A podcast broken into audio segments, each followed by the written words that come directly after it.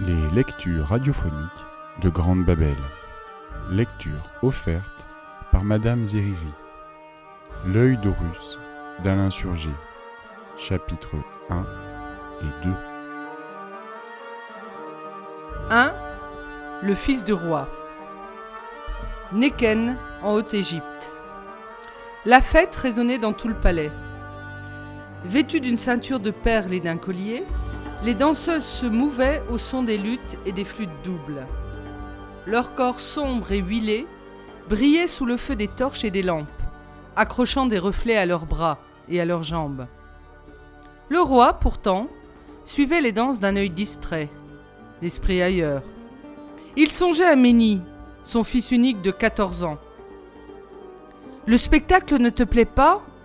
demanda Néphéter, son épouse, assise à sa gauche.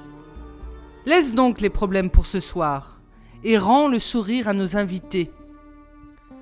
Antaref fronça les sourcils. Il grogna, eut un geste agacé. Le serviteur, debout derrière lui, crut que son maître chassait une mouche, et il se mit à agiter frénétiquement son grand éventail en plumes d'autruche. Le chef d'orchestre claqua des doigts. Trois nouveaux musiciens vinrent immédiatement s'accroupir près des premiers et se mirent à jouer un air plus vigoureux. Les convives frappèrent dans les mains pour accompagner les tambourins ronds, les crotales et les sistres. Antaref soupira, se tassa sur son siège. Oubiou, le chef de la maison royale, surprit son mouvement. Il fit un signe. Aussitôt, la musique s'éteignit, les jeunes filles s'évanouirent entre les piliers. Oh, Nessout Où est donc ton fils Méni? Murmura un prince assis à sa droite. Il s'en est allé chasser l'hippopotame qui attaque, les barques de mes pêcheurs, répondit Antaref sans tourner la tête. Oh S'il assure la sécurité sur le Nil, il sera un grand roi après toi, conclut le courtisan. C'est alors que Sinsaéré entra. Sinsaéré, la belle, Sinsaéré, la favorite. Néphéter détourna le regard. Elle n'aimait pas cette femme, qui tentait par tous les moyens de s'attirer le cœur du roi. Danse commanda Antaref. Sinsaéré tendit ses bras, remua les poignets comme s'il se fût agi de têtes ondulantes de cobra.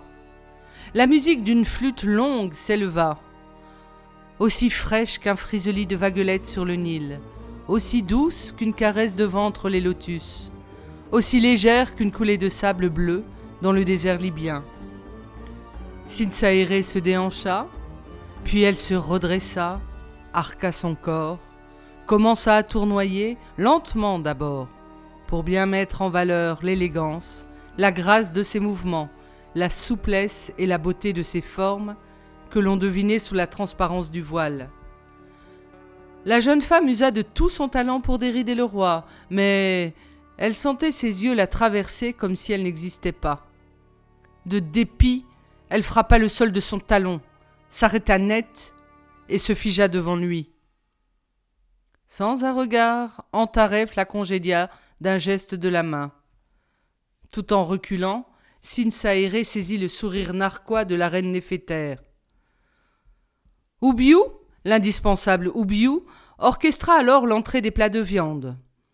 On déposa sur des guéridons des canards et des oies grasses, bien dorées, rôtis à petit feu à la broche, dont la suave odeur se mêlait à celle du bois parfumé.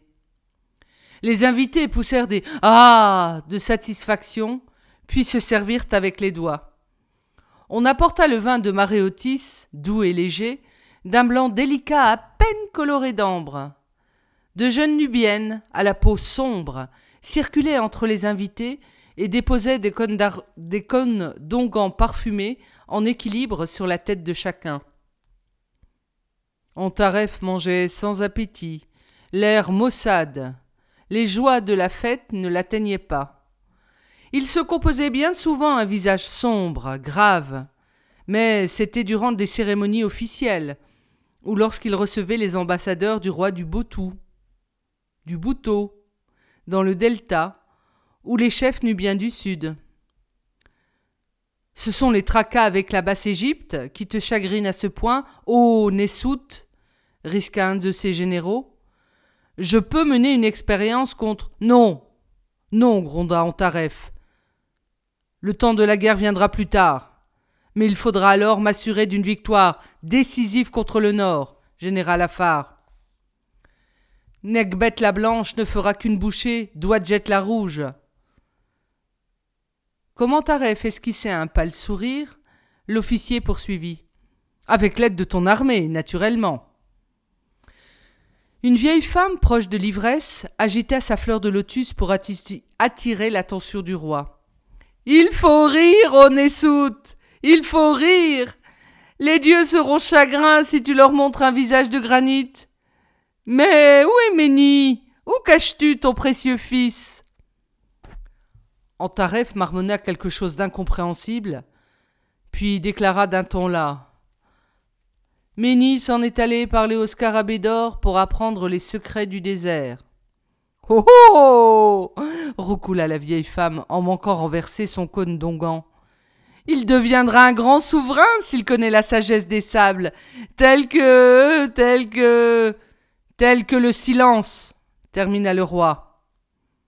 Elle hocha la tête pour dire oui, oui, et fit tomber le cône sur ses genoux. Méni pourtant ne chassait pas l'hippopotame, pas plus qu'il ne guettait le léopard, ni ne s'entretenait avec le scarabée, dépositaire de tous les secrets soufflés par le vent. Il ne s'exerçait pas non plus au maniement de l'arc, encore moins à la flûte, aux luttes ou à la grande harpe sacrée. Méni ne faisait rien. Rien qui eût pu le préparer à son futur métier de roi. Et c'était bien là ce qui désolait son père. Méni pleurait, sa petite mangouste dans ses bras. Il marchait dans les allées du jardin, répétant entre deux sanglots que son petit compagnon ne devait pas mourir.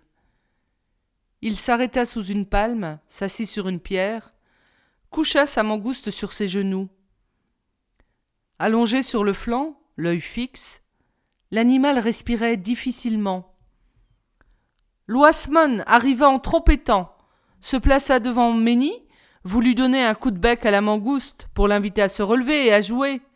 Une tape l'en empêcha. Furieuse, l'oie se détourna et s'en alla en se dandinant.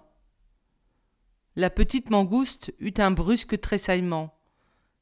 Ménie sentit la peur monter en lui, une peur brûlante. La peur de voir mourir à l'instant sa petite mangouste, sans pouvoir rien tenter pour la sauver. Ne meurs pas, murmurait-il. Ne meurs pas. L'animal leva la tête vers lui, le regarda de ses yeux d'ambre, puis retomba. Ménie mit quelques secondes à prendre conscience que son animal familier venait de le quitter. Il fondit alors en larmes, des larmes lourdes, salées. Voûté, la tête rentrée dans les épaules, il se vidait à longs traits, les épaules secouées par des sanglotements désespérés. Tu étais ma seule amie, octait-il. À qui vais-je pouvoir parler maintenant? Il n'y avait que toi qui m'écoutais, ma chabaka d'amour. Lorsqu'il surprit un éclat de rire envolé du palais, il ne put réprimer un cri de rage, et s'enfuit au fond du jardin pour y cacher ses pleurs et sa peine, seul, dans le silence de sa douleur. Antaref tapotait nerveusement le bras de son trône. Il n'aimait pas attendre. Si ce n'avait été son fils, il aurait bien fait faire trempette à l'impudent dans le bassin des crocodiles. Oubiou vint s'aplatir devant lui. Mais n'y arrive, ô grand Nessout Le roi lui fit signe de se relever et de se ranger dans l'ombre d'un pilier. Debout derrière lui, contre le dossier du trône, Sinsaéré, la favorite, eut un gloussement de perdrix lorsque Ménie entra. Elle n'aimait pas l'enfant de la reine Néphétère, et espérait bien qu'un jour Antaref lui donnerait un fils, qu'elle installerait alors sur le trône. Ménie a les yeux rouges remarqua-t-elle tout de suite. Par Osiris tonna le roi. Je vais faire couper la langue à qui parle avant moi. Sinsaéré se mordit les lèvres. Elle jugea plus prudent d'aller s'appuyer contre une colonne couleur de sable, face à Oubiou. La cour s'est étonnée de ton absence, commença Antaref, comme Méni s'arrêtait devant lui. J'ai dû raconter que tu chassais l'hippopotame ou que tu courais le désert à la recherche du scarabée d'or. Ma petite mangouste est morte, risqua Méni dans un filet de voix, une boule dans la gorge. Antef soupira. Le roi de Basse-Égypte lorgne avec avidité sur nos contrées. Je ne crois guère en la paix. Il nous faudra conquérir pour ne point être conquis. Tu es fils de roi, poursuivit-il d'un ton plus dur. Appelé à diriger un peuple et à mener une armée au combat. Tu dois donner l'image d'un futur roi. Et il ne sied pas à un tel personnage de se présenter avec des larmes dans les yeux il faut que tu grandisses, qu'on te coupe ta mèche d'enfant, et qu'en même temps tu perdes ton nom de Méni, pour devenir Ménès Narmer, le victorieux. Le coude sur le bras de son trône, le menton appuyé sur son poing fermé, Antaref considérait l'adolescent devant lui. Il hocha la tête. Méni savait tout juste tirer à l'arc, et malgré tous les efforts de son maître d'armes, s'avérait incapable de manier la lance. Il montrait encore moins de disposition envers les objets du culte, et lorsqu'il s'accroupissait devant la grande harpe sacrée, c'était pour en tirer des sons affreux. Je ne voulais pas de second fils, songeait le roi, car deux héritiers risquent de se disputer la couronne, mais si Ménie ne s'intéresse qu'aux mangoustes. Il pensa à sa favorite, Sinsaéré, à son caractère vif et bien trempé. D'elle, peut-être, il saurait faire naître un meneur d'hommes. Il lui suffisait de l'élever au rang de concubine. Il releva la tête, vit que son fils l'observait. Il allait le congédier quand il se ravisa. Écoute-moi, lui dit-il. Je vais te parler non pas comme un père à son enfant, mais comme un souverain à son successeur. Puisque ni le maître d'armes ni les prêtres n'ont réussi à t'inculquer leur art, tu vas quitter Neken et te former au contact du pays et des dieux. Méni avala sa salive. Il se sentit broyé de l'intérieur, comme si une main lui pétrissait le cœur et lui nouait les intestins, mais il s'efforça de ne rien laisser paraître. Antaref surprit tout de même le léger balancement d'un pied sur l'autre qui traduisait le profond effarement de son fils. Ménie inspira une grande coulée d'air. Je, je, je serai seul? Oui. Qu'aurais-je à faire? Jusqu'où devrais-je aller? Forge-toi à l'eau du Nil, au sable du désert, au roc des montagnes. Apprends à discerner la volonté des dieux à travers le champ des cascades, le vent jaune du couchant ou l'ocre des falaises dressées en pays nubien.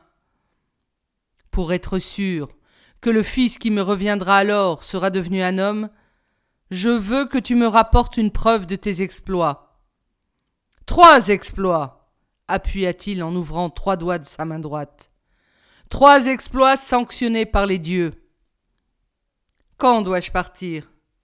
Le plus tôt sera le mieux, je dirais que tu es allé chasser le lion d'or ou capturer l'autruche aux plumes d'azur. Ménie se retira à reculons. Ce n'est qu'en sortant de la salle qu'il se rendit compte que son cœur battait plus vite et plus fort qu'un tambour. Oubius était éclipsé. Quant à Sinsaéré, elle se détacha de son pilier dès que le roi fut seul, et marcha vers lui avec un sourire rayonnant certaine que Ménie ne reviendrait jamais. Chapitre 2 Le vol de l'hirondelle Natsi le boulanger se frottait les mains. Il venait enfin de recevoir ses nigelles et ses huiles parfumées. Allez, allez s'écria-t-il en tapant dans ses mains. Si vous vous endormez, la pâte ne sera jamais prête. Debout dans des jarres plates posées sur le sol, ses apprentis pétrissaient la pâte, avec leurs pieds. Lorsqu'il jugea le malaxage suffisant, Natsi commença la confection des pains et des gâteaux. Il découpa la pâte, la roula, la saupoudra de grains de cumin ou de nigel. Il donna à ses pâtisseries des formes d'animaux. À certaines, il incorpora de l'huile parfumée, à d'autres des fruits ou du miel. D'autres encore furent truffées de confitures de figues cuites. Puis il les déposa sur de vastes plaques directement placées sur le feu et se mit à surveiller la cuisson. La pâte levait, gonflait, se boursouflait, animée d'une vie intérieure que la flamme éveillait. Les gâteaux doraient, devenaient soleil. Natsi les regardait naître avec amour, les tournant et les retournant à l'aide de baguettes de bois. Il était particulièrement fier d'une pâtisserie en forme d'oiseau, avec ses ailes ouvertes, et dont le cœur était fait d'une date confite, elle-même renfermant une poche de miel. Il s'activa ensuite à disposer ses miches et ses gâteaux sur des nattes de roseaux qu'il installa dans la ruelle devant sa cour. Il prit un soin infini à agencer son petit chef-d'œuvre au milieu de ses pâtisseries. Emplis-toi de son odeur, dit-il au garçon chargé de la vente. Il sent le parfum de la terre et du soleil. On le croirait fait d'ambre, de miel ou d'or fondu. C'est un mets pour les dieux. La pensée même de le manger et de l'éméter à coups de dents relève du sacrilège. Pousse-toi, pousse-toi, reprit Natsi en secouant son apprenti par l'épaule pour s'asseoir à sa place. Je veux m'occuper moi-même de cette merveille et me réjouir du regard de convoitise que chacun lui jettera. Ce n'est pas le client qui choisira, c'est moi qui choisirai le client. Il te faut un maître bien né, ajouta-t-il en se penchant vers l'onctueuse et divine pâtisserie. Je ne t'échangerai pas contre n'importe quoi. Il eut à peine le temps d'entrevoir la main chapardeuse. Oh t'as Oh Inutile, fit un geste, mais c'était déjà trop tard. La merveille s'envolait. Oh Au voleur lâcha-t-il trop éberlué encore pour crier franchement. Puis, se reprenant, il brailla de toutes ses forces. Au voleur Mon gâteau, mon bijou, mon soleil On m'a volé la perle de mes yeux Il manqua piétiner ses autres pâtisseries dans sa hâte de poursuivre le voleur. C'est cette fille là-bas qui se sauve avec mon oiseau Trois miches à qui me le rapportera Des têtes se dressèrent, des cris furent lancés, et puis la chasse Touilly courait à perdre haleine. D'une main, elle retenait sa tunique retroussée jusqu'aux cuisses, de l'autre elle serrait sa brioche. La merveille n'avait plus rien de divin. Dévorée en pleine course, elle n'était plus qu'un corps ventru et un moignon d'ailes. La rue s'élevait en clameur. Arrêtez-la hurlait-on aux gens assis devant leur maison et qui façonnaient des pots d'argile sur leur tour ou filaient la laine sur leurs fuseaux. Arrêtez-la, c'est une voleuse les gens se retournèrent sur cette fille qui courait dans la rue, zigzagant, rasant les murs ou sautant par-dessus les objets exposés sur des nattes. C'est toujours la même oiselette brailla quelqu'un. Fille de voleur, fripouille dès qu'elle a su marcher. Je n'en connais pas un qu'elle n'ait allégé d'un œuf, d'un chou, d'une caille. Il est temps d'en finir avec elle. Elle renversa un panier de figues, sema la panique parmi les canards et les bécassines que l'on vendait, attachés par la patte. Exhorté par les cris de Natsi qui promettaient le pain, le vin, la lune à qui rattraperait la voleuse, des artisans lâchaient leurs marteaux, leurs ciseaux à bois, des enfants abandonnaient leurs cruches d'eau remontées du Nil pour s'élancer aux trousses de Touilly. Une main la frôla, une autre agrippa un bout de son vêtement, mais elle réussit à se dégager d'un coup de genou. Emparez-vous de cette hirondelle clamait la foule avec colère. Natsi offre le pain pendant trente jours à qui l'attrapera. Touilly avala sa dernière bouchée. Simple gâteau ou oiseau de paradis, la brioche avait apaisé les crampes que la faim creusait dans son ventre.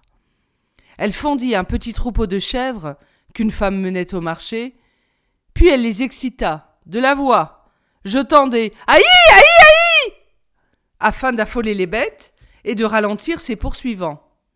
Les chèvres se bousculèrent, bloquèrent la rue, et Touilly en profita pour se sauver vers le Nil tout proche.